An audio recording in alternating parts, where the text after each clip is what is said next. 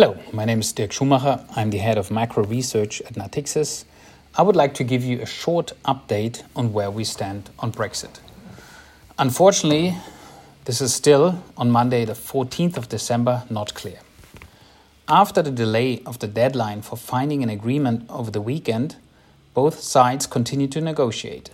The fact that the deadline has been postponed would seem like a good news as it shows that both sides still see the possibility for finding an agreement. Why the delay otherwise? But it could also be that neither side wants to be seen as the one responsible for a failure of the negotiations without much faith in finding a solution in the end. The main sticking point seems to be the so called level playing field issue.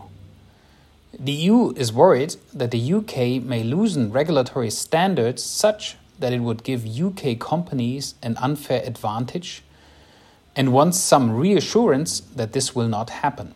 For example, that environmental standards are not lower to an extent that it would attract a lot of companies from the EU moving to the UK. At the same time, the UK wants, as a sovereign nation, discretion over how social and regulatory standards will evolve. The UK has said Brexit means that we, the UK, can decide on these things as we please, at least in principle. It would be seen nonetheless that a solution can be found here, most likely in form of a joint committee that looks at each case and assesses whether a change in regulation is viewed as unfair or not. The other contested issue is fishing rights. Here again, an agreement must be possible given the small economic weight of fishing, it seemed that neither side would, in the end, if there's agreement and all the other issues, have a failure because of that. But of course, that needs to be mentioned as well. As in any negotiation, there is a risk that one side overplays its hand and thinks that it can get more out of it that in the end is possible. So, in short, maybe an agreement seems now a bit more likely, but failure clearly cannot be ruled out even at this late hour. Whatever the outcome of these talks in coming days, it seems clear that trade will be, even in case of a trade agreement, hampered in the beginning, as there will be border checks and the infrastructure may not be sufficiently at this stage. Moreover, if there's no trade agreement reached, there will be tariffs that will also imply, all else equal, less trade across the border.